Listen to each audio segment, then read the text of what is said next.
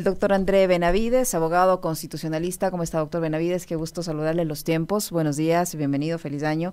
Estamos en un conflicto armado interno con estado de excepción, con intervenciones en los centros de rehabilitación social del país y la gente, bueno, con actividades eh, algunas eh, a, medias, como el, el, caso de las actividades educativas, por ejemplo, negocios que tienen que cerrar más temprano, actividades económicas como el turismo con graves impactos.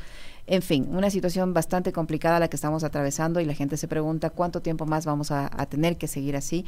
Eh, constitucionalmente, cuánto tiempo puede extenderse este conflicto armado interno con este decreto emitido por el presidente de la República. El estado de excepción está eh, planificado para dos meses, pero entiendo que se puede extender. Eh, desde el punto de vista constitucional, ¿cuál es su análisis? Buenos días, bienvenido. Le saludamos a Alexis Moncayo, quien le habla a Licenia Espinel. Buenos días, estimada Liceña. Un cordial saludo para usted, para Alexis y por supuesto para toda la ciudadanía que nos escucha a través de Radio Pichincha. El presidente de la República ha emitido dos decretos ejecutivos, el 110 y el 111, en el cual se ha dispuesto el estado de excepción. El primero por una conmoción interna y el segundo debido a este tipo de hechos que se dieron hace algunos días el de declarar el conflicto armado interno o como le conocen como un conflicto eh, armado no internacional. En ese sentido, dentro de los, del, articulado de, este, de estos decretos de estado de excepción, la temporalidad que se le ha dado ha sido de 60 días, que es justamente lo que te permite el 166 de la Constitución.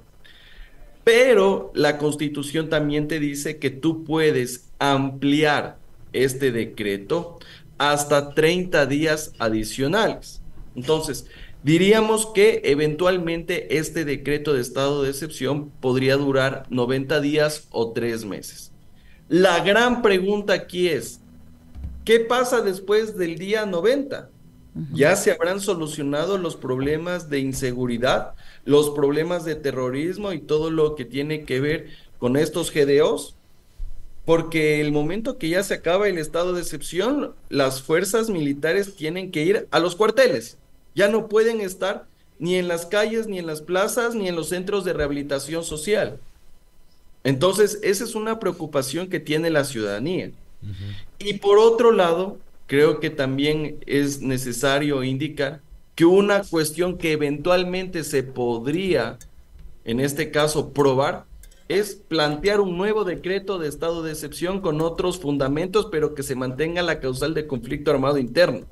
Más o menos como lo que pasó con el COVID-19, pero eso sería algo riesgoso que se podría caer en la Corte Constitucional. Yo más bien, por lo que me decanto, es que se debería en este caso, hacer coincidir el referéndum ratificatorio que tuvo como objetivo establecer la complementariedad de Fuerzas Armadas con Policía Nacional en temas de seguridad ciudadana en los días que ya se está acabando el estado de excepción. Caso contrario, estamos perdiendo una em, actividad potente, un arma potente, como es el uso de las Fuerzas Armadas para poder contener estos grupos delincuenciales. Pero aquí tenemos otro ingrediente adicional, porque aquí también hay que mirarlo de cara a las actividades políticas, y esto tiene que ver con la consulta popular, porque el presidente de la República quiere hacer coincidir el referéndum ratificatorio de la reforma parcial de Policía Nacional y Fuerzas Armadas con, con los dos paquetes de consulta popular. Pero en este caso la consulta popular ya sufre su primer revés, porque la jueza que estaba sustanciando el segundo paquete ha dividido esas preguntas en otra causa y se tiene que sortear un nuevo juez. Y ese nuevo juez tendrá que abocar conocimiento en los próximos días y eso va a dilatar más el proceso y no sabemos si van a coincidir los plazos. Entonces, claramente la situación es compleja, compleja principalmente por los plazos y que evidentemente se estaría perdiendo como Estado un, una, una disposición, una, una arma potente como es el uso de las Fuerzas Armadas dentro de un conflicto armado interno. Doctor, ¿cómo está? Buenos días, qué gusto saludarle. Yo tengo una pregunta que tiene que ver con la vigencia tanto del estado de excepción como también del decreto 111 que habla de este, de este conflicto armado interno. ¿Por qué? Porque se avecina el, el feriado de carnaval. Más adelante va a estar con nosotros el alcalde de Guaranda, le vamos a preguntar a él cuál es su postura con respecto a esto, pero yo estoy segurísimo que autoridades locales de la provincia de Bolívar, de la provincia de Tungurahua. Se sumarán otras, por supuesto, que también, eh, como Guarandi y como Ambato, estaban esperando que llegue el carnaval, que es uno de los feriados más esperados del año, más festivos, cuatro días, eh, para tener un poco más de eh, dinamismo en su economía. y mejorar las condiciones de sus, de sus localidades. Lo mismo estarán pensando los operadores turísticos, hoteleros, los restauranteros, decirle al gobierno, que tenga un poco más de flexibilidad en la operatividad de estos decretos de excepción y de, y de conflicto interno. Se puede hacer eso, es decir, eh, en determinadas zonas sí podría darse el carnaval, etcétera, etcétera, porque los niveles de seguridad no son los mismos que en la zona 8. En fin, puede ser que se flexibilice, el, el, decreto de estado de excepción y conflicto interno o eso a la par políticamente podría ser un mal mensaje si es que necesita el gobierno reforzar el, el discurso de la guerra para poder aprobar sus leyes urgentes? Excelente pregunta, estimado Alex. Un cordial saludo para ti. Mira, yo creo que existen efectos colaterales que ha llevado este conflicto armado interno y uno de ellos tiene que ver con el ámbito económico. Créeme que ya vamos dos semanas en las cuales cierto tipo de negocios no pueden abrir en las noches y viven de eso. Entonces estamos 60 días en un toque de queda y, eventualmente eh, se, se, adicionen 30 días más, no hay economía que te aguante. Y no solo hablo de estos establecimientos nocturnos.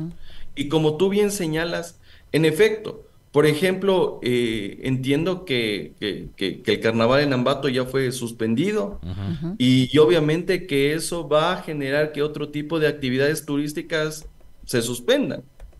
Y no solo veámosle desde el ámbito turístico, sino también desde otro tipo de actividades económicas. Miren, incluso los románticos que les gusta Luis Miguel no saben si es que va a haber el concierto no en febrero. Y a los que les gusta la electrónica no saben si va a haber el concierto de Martin Garrix. Y a los que son liguistas no saben si va a haber la recopa eh, en febrero. Entonces, claro, son cuestiones que también han afectado la situación, la forma de vivir de los ecuatorianos. Pero ya en el ámbito jurídico, más allá de estos ejemplos puntuales, el presidente de la República sí puede modular las medidas que ha adoptado en el ámbito tanto temporal, territorial, como el alcance que puedan tener estos. Por ejemplo, no se compadece para mí el estado de excepción en provincias como Galápagos, donde prácticamente no ha ocurrido, afortunadamente, ninguno de estos tipos de hechos, más allá de que por ahí ciertas autoridades tienen camaretas donde no pueden. Pero ahí, por ejemplo, no se justifica un estado de excepción. O tenemos otro tipo de provincias donde no existe eh, los índices delincuenciales o no hay presencia de estos GDOs. Entonces el presidente de la República sí podría modular, pero ahí corre un riesgo. Y el riesgo es que el momento que tú modulas, por ejemplo, para carnaval, estás diciendo que prácticamente solo en estos momentos hay toque de queda, pero cuando hay feriado ya no. Y la Corte Constitucional te va a decir, oye, ya no tiene justificación que mantengamos el estado de excepción. Entonces, habría que ver finalmente cuál es la decisión que tome en su momento la Corte Constitucional respecto del estado de excepción, porque yo creo que sí va a ser algún tipo de observación en lo que tiene que ver con la temporalidad, territorialidad y principalmente de, algunas, de algunas medidas. Y también aspectos como el que si son o no son estos delincuentes, grupos no estatales beligerantes, que es otro, otra discusión.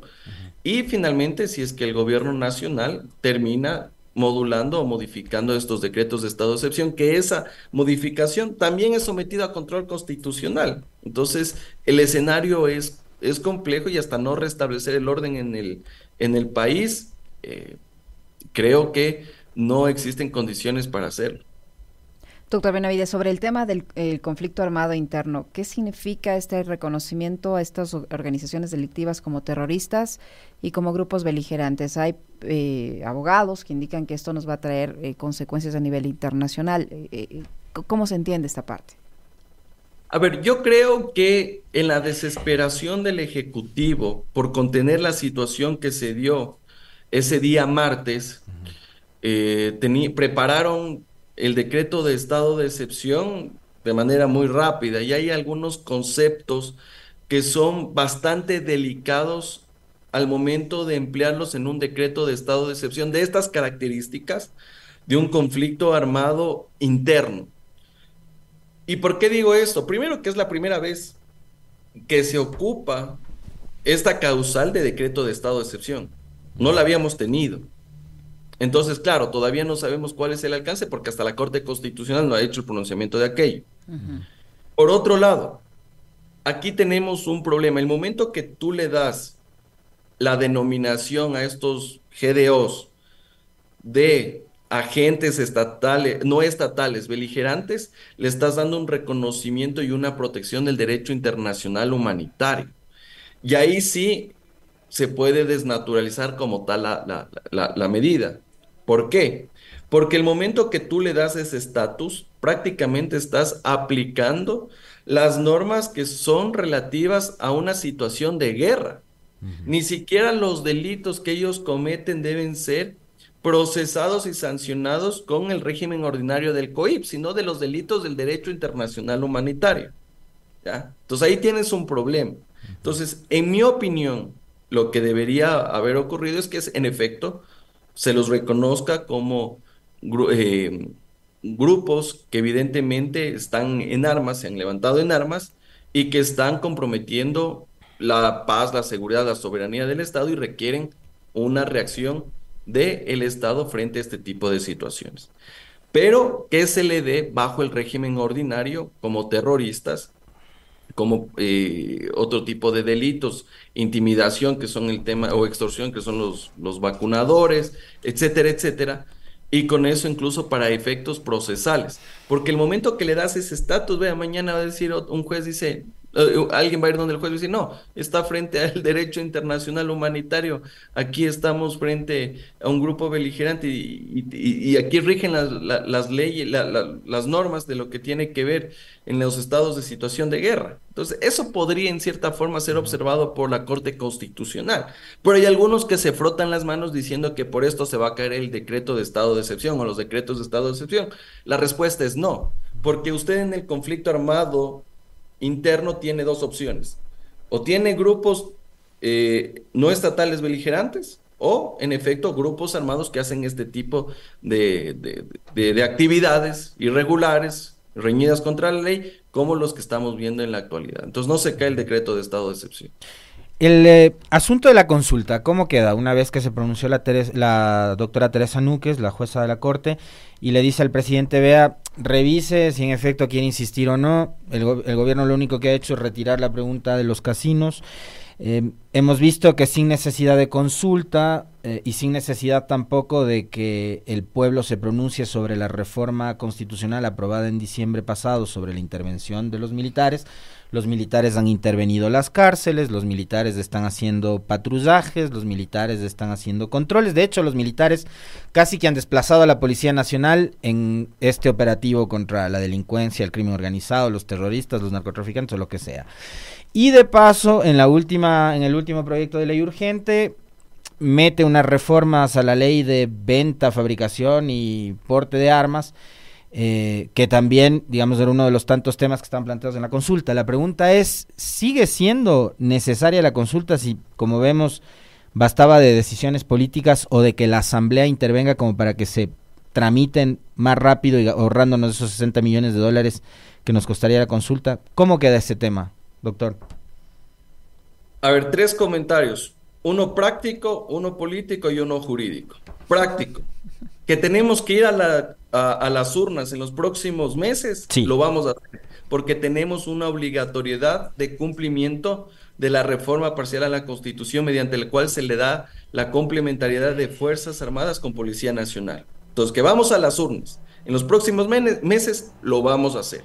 Y creo que sería una oportunidad, o es una oportunidad importante, para que esto coincida con la consulta popular del gobierno y podamos ahorrar un dinero que evidentemente se va a gastar sí o sí, en lo práctico. Ahora vamos a lo político. A ver, si tú planteas una consulta popular, tiene que ser una herramienta potente para que la ciudadanía se sume y evidentemente pueda votar a favor. Pero si tú lo que haces es plantear un primer paquete de consulta popular que prácticamente no sirve para nada porque tenía preguntas respecto de temas que ya actualmente están vigentes y otros que pueden ser tranquilamente aprobados por la Asamblea Nacional, como son las reformas a la ley de extinción de dominio, ¿para qué preguntas?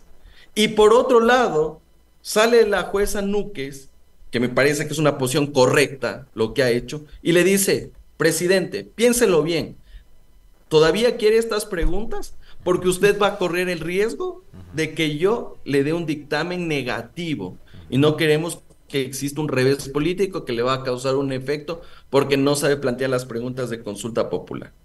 Y finalmente lo que hacen es sacar la pregunta 11, que tiene que ver con los casinos, y que capaz era la única que cumplía con los requisitos de una pregunta de consulta popular de plebiscito. Pero que, era la, pero que era la única que no tenía respaldo popular en las encuestas y que podía y que podía haberle generado unos efectos políticos este negativos al presidente Novoa, o sea, podía por por insistir en el tema de los casinos quizás él mismo poner en riesgo su propia consulta. Así es, y eso ya vamos a analizar el ámbito político. Entonces, eh, en, en, efecto, se da este, esta, esta situación. Y ahora ¿Qué es lo que pasa? Presentas este primer paquete, recibiste el cuestionamiento de la academia, del foro jurídico, de la ciudadanía, y tratando de salvar los muebles, presentas un segundo paquete de preguntas de consulta popular, que ya tiene más condumio. Pero ahí obviamente se atomiza la consulta popular porque el pueblo ya no sabe qué mismo se le está preguntando. Dices 10 preguntas, después planteas 9 más, después quitas una y finalmente van a presentar fuera de la Corte Constitucional un paquete de preguntas, pero no ha sido ese día, sino que iba a ser dos días después, solo ha sido para la foto. Entonces, ¿a qué mismo jugamos? Y ahora ya en el ámbito jurídico, la Corte Constitucional te dice, mira, ya planteaste este segundo paquete, perfecto, tiene más condumio. Pero haz las cosas bien, porque la Corte Constitucional ya en dictámenes ha dicho, mira, la vía de reforma constitucional y el control que hacemos es este. Si tú vas a hacer un tema de plebiscito, es por este otro lado. Pero el gobierno mezcla los dos temas ¿Y qué es lo que pasó ayer? Que tuvieron que dividir el segundo paquete respecto de las preguntas 3, 5 y 8 para que otro juez conozca la, la, causa. Es decir, doctor, que ahora vamos a tener que esperar tres dictámenes de la Corte Constitucional, el de la jueza Teresa Núquez, el de la jueza Carla Andrade y de la jueza Carmen Corral. Ni siquiera son tres, son cuatro. ¿Por qué? Porque la reforma constitucional tiene dos. Uno del el de vía, si es que en efecto es enmienda, y el otro el que tiene que ver con las preguntas propiamente dichas. Entonces, si pasa el primer filtro, que esas, esas propuestas son enmienda, va el segundo paso que viene a ser ya las preguntas como tal. Entonces necesitamos cuatro dictámenes para llegar ahí. Entonces, evidentemente esto ya va a dilatar más el proceso porque se tiene que nombrar, sortear un nuevo juez que, plan, que, que, presente su proyecto de dictamen y después se pronuncie en la Corte Constitucional. Recordemos que recién el 16 de enero, la jueza Núquez aboca conocimiento del primer paquete hace tres días. Entonces tendrán que pasar dos o tres semanas más para el aboco conocimiento del siguiente paquete. Y yo no sé si esto vaya a coincidir con el referéndum ratificatorio de lo que tiene que ver complementariedad de Fuerzas Armadas con Policía Nacional. Y es justamente porque los deberes no se hacen bien y después dicen que uno es enemigo del pueblo, que es enemigo del gobierno. No, si no hacen las cosas bien hay que decirlas para que no se den este tipo de situaciones. Como por ejemplo lo sucedido, y esta una última pregunta porque se nos acaba el tiempo, doctor, eh, con respecto del último proyecto económico urgente enviado, este de, de, la incautación de los eh, bienes obtenidos ilícitamente, la extinción de dominio y la fabricación de armas. La unidad de técnica legislativa ha dicho que no hay unidad en la materia y que no es económico urgente, que esos además son proyectos de ley que deberían ser tramitados por la Comisión de Justicia. Eh, ¿Actuó bien la unidad de técnica legislativa? La unidad de técnica legislativa, estimado Alexis, baila al son que le toque. Así de simple. En algunos casos, yo he visto proyectos de ley que son una vergüenza y han mandado un dictamen, un informe que cumple con todos los requisitos. Y otros proyectos de ley que son impecables, pero que pueden golpear políticamente a ciertos legisladores, asambleístas, proyecto político, en cambio dicen que no sirve para nada. Así que yo en realidad el informe de la Unidad Técnica Legislativa, primero que no es vinculante, y segundo que la Unidad de Técnica Legislativa baila al son que le toca. Y por otro lado yo digo, por último, ya, es un proyecto de ley que va a ser tramitado en la en las diferentes, en, la comisión que le corresponde y después en el pleno. Ahí se puede mejorar, se puede arreglar aquello. Pero aquí también es importante tomar en cuenta los tiempos políticos. Porque claro, algunos dicen, mira, ¿para qué presentas una consulta popular sobre temas de ley de extinción de dominio si puedes tramitarla en la Asamblea Nacional? Claro, es que va a reformar una ley que ya existe. ¿Para qué necesitamos consulta? ley económica urgente. Pero el momento que la Asamblea Nacional le bloquea, le estás dando la justificación al gobierno de que sí necesita consulta popular, porque ni siquiera te quieren calificar el proyecto de ley.